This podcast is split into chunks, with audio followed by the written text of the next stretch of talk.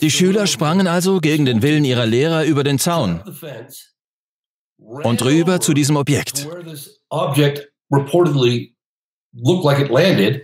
Wir haben diese Schüler im Film interviewt.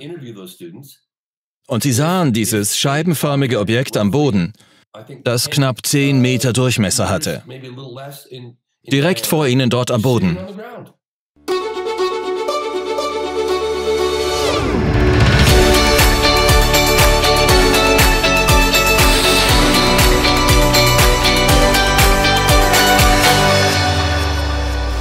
Willkommen bei Exo Magazin TV, dem Magazin für Freigeister.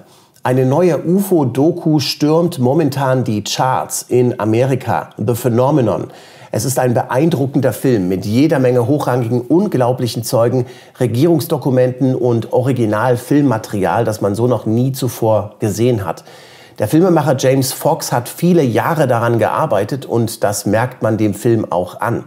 Er enthüllt in seinem Film unter anderem, dass es noch ein weiteres geheimes UFO-Forschungsprojekt der US-Regierung gegeben hat. Und zwar parallel zum offiziellen Projekt Blue Book, lange bevor es ATIP gab. Und das ist nur eine von den Sachen, die man dort neu erfährt. Ich habe mit dem Filmemacher James Fox über seinen neuen Film reden können. Und hier ein kurzer Ausschnitt. Also ATIP scheint ja nur die Spitze des Eisbergs zu sein. Es gibt ja immer mehr Hinweise darauf, dass die US-Regierung noch weitere geheime UFO-Forschungsprojekte am Laufen hat. Das hat ja auch der Senator Harry Reid in deinem Film so angedeutet. Was uh, the Senator Harry Reid in your film? That was amazing. Also da muss ich noch mal zurückspringen, Robert. Ich mache ja schon 26 Jahre lang Filme über das Thema.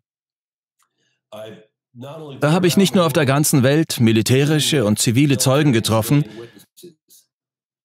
sondern ich hatte auch das riesige Glück, einige sehr hochkarätige Leute kennenzulernen. Als ich 2007 mit Leslie Keane zusammen die Pressekonferenz im National Press Club organisierte, da traf ich auch Leute aus Teheran, aus Belgien, aus Chile. Chile. Und da hörte ich immer wieder, ganz ehrlich, wenn ich nur einen Cent für jedes Mal bekommen hätte. Also ich hörte von Zivilisten und Militärs immer wieder von diesen Männern in Anzügen, die da auftauchten. Das waren Amerikaner, die von irgendeiner unbekannten Regierungsbehörde kamen. Und die führten entweder Befragungen durch und besorgten sich die Beweismittel oder in anderen Fragen haben sie einfach die Gegend gesäubert und sind gegangen. Manchmal wirken sie bedrohlich, manchmal weniger. Aber sie waren einfach da und sie waren überall. Einfach überall. Und da habe ich mir gedacht, wer sind diese Leute? Für wen arbeiten die? Und darum war es nicht überraschend zu erfahren, dass die das untersucht haben. Ist doch klar. Es geht doch nicht, dass strukturierte Fluggeräte unbekannter Herkunft ungestraft in unserem Luftraum rumfliegen können, ohne dass die Behörden das untersuchen. Das müssen die einfach tun, dafür sind sie zuständig. Und jede Regierung, die behauptet, dass sie das nicht untersucht, die lügt. Und Harry Reid sagt, das meiste davon ist noch nicht ans Licht gekommen. Die meisten Beweise sind noch nicht am Tageslicht. Das war ein bombastischer Moment für mich. Also wir in der UFO-Szene wissen das. Uns kann man nichts vormachen. Aber bei der großen Mehrheit der Leute klappt das, weil sie nicht Bescheid wissen. Nicht, dass sie dumm wären. Sie haben einfach keine Ahnung. Dann heißt es, oh, du bist ein Gläubiger. Aber so würde ich mich nicht bezeichnen. Entweder man weiß darüber Bescheid oder eben nicht. Aber eine solche Bestätigung von jemandem aus so einer Position zu hören, das war großartig.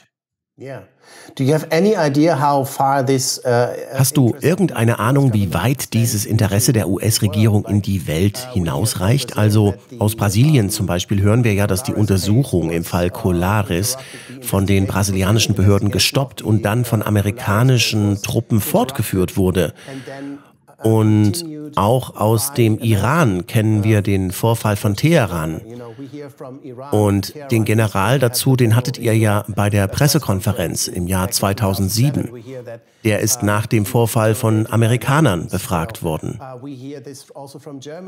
Es gibt auch einen Fall in Deutschland, wo ein deutscher Pilot von Amerikanern verhört wurde, nachdem er mit seinem magnetisierten Flugzeug gelandet war. Haben die wirklich jahrzehntelang alle UFO-Fälle auf der ganzen Welt untersucht? Jeden einzelnen glaubwürdigen Fall. Es gibt ja auch viele unglaubwürdige Fälle.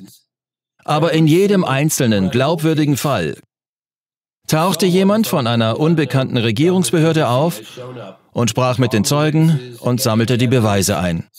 In einigen Fällen haben sie die Zeugen beeinflusst, was sie sagen sollen.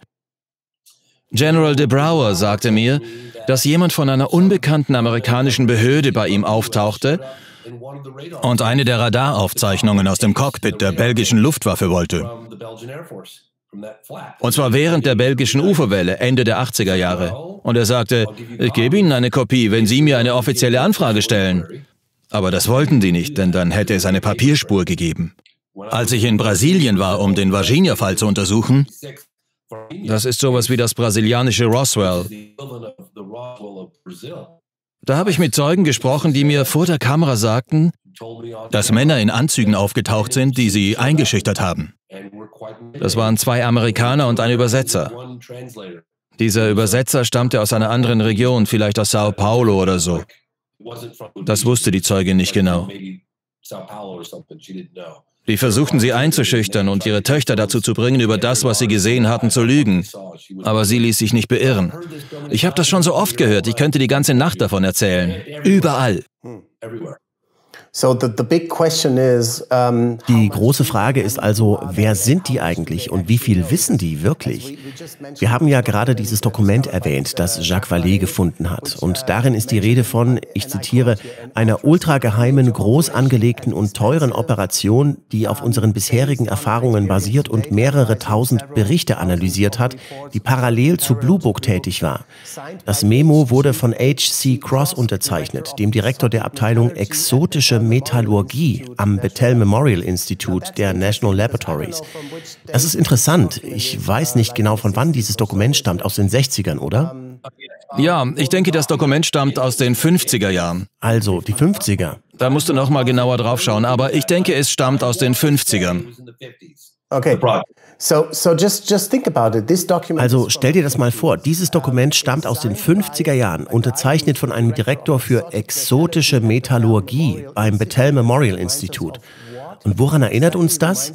Genau, an die kürzliche Kooperationsvereinbarung zwischen der To the Stars Academy und der US-Armee, um angebliche UFO-Trümmerteile zu untersuchen, weil man sich daraus technologisches Wissen und Fortschritte erhofft. UFO-debris in order to gain technological knowledge, uh, advancements about this. I mean, now it's 2020. Ich meine, wir sind jetzt im Jahr 2020 und das wundert uns immer noch. Aber dieses Dokument stammt schon aus den 50er Jahren. Schon damals hat man sich offenbar für metallische Objekte von UFOs interessiert. Und in deinem Film gibt es dazu ja eine interessante Stelle, wo Gary Nolan über seine Experimente und Forschungen an solchen UFO-Trümmerteilen spricht. Was hat es damit auf sich? Uh, crash debris stuff. What can you tell us about this? Als wir das Labor von Gary und Chuck im Silicon Valley besuchten, da war mir klar, dass wir etwas sehr Bedeutsames erlebten. Das konnte man spüren. Es war eine magische Erfahrung und ich fühle mich privilegiert, dass ich diesen Film produzieren durfte. Und es brauchte eine ganze Armee, um ihn herauszubringen. Aber Gary und Jacques, die wollten keine konkreten Statements über ihre Forschungsergebnisse abgeben. Uh, Die vorläufige Analyse ist sehr vielversprechend, aber sie wollten nicht so weit gehen, weil sie in einem wissenschaftlichen Magazin mit Peer Review publizieren wollen. Und so machen die das eben als Wissenschaftler. Aber ich kann dir sagen, dass sie die vorläufigen Forschungsergebnisse zu diesen Materialien sehr, sehr aufregend finden. Sie sammelt Jacques ja schon seit Jahrzehnten auf der ganzen Welt. Dieses Material wurde künstlich hergestellt. Und zwar auf atomarer Ebene. Sie wissen noch nicht, wie es zusammengefügt wurde, aber sie arbeiten daran, es zu verstehen. Und Gary ist begeistert darüber, wofür man dieses Material verwenden könnte. Mehr kann ich dazu nicht sagen. Um mehr zu erfahren, müsstest du schon selbst mit Jacques und Gary sprechen. Wir mussten einige Aussagen aus dem Film wieder herausschneiden. Denn die Stanford University betrachtet diese Aktivitäten, also das, was sie da machen, ziemlich argwöhnisch. Und darum sollte man keine vorschnellen Aussagen treffen.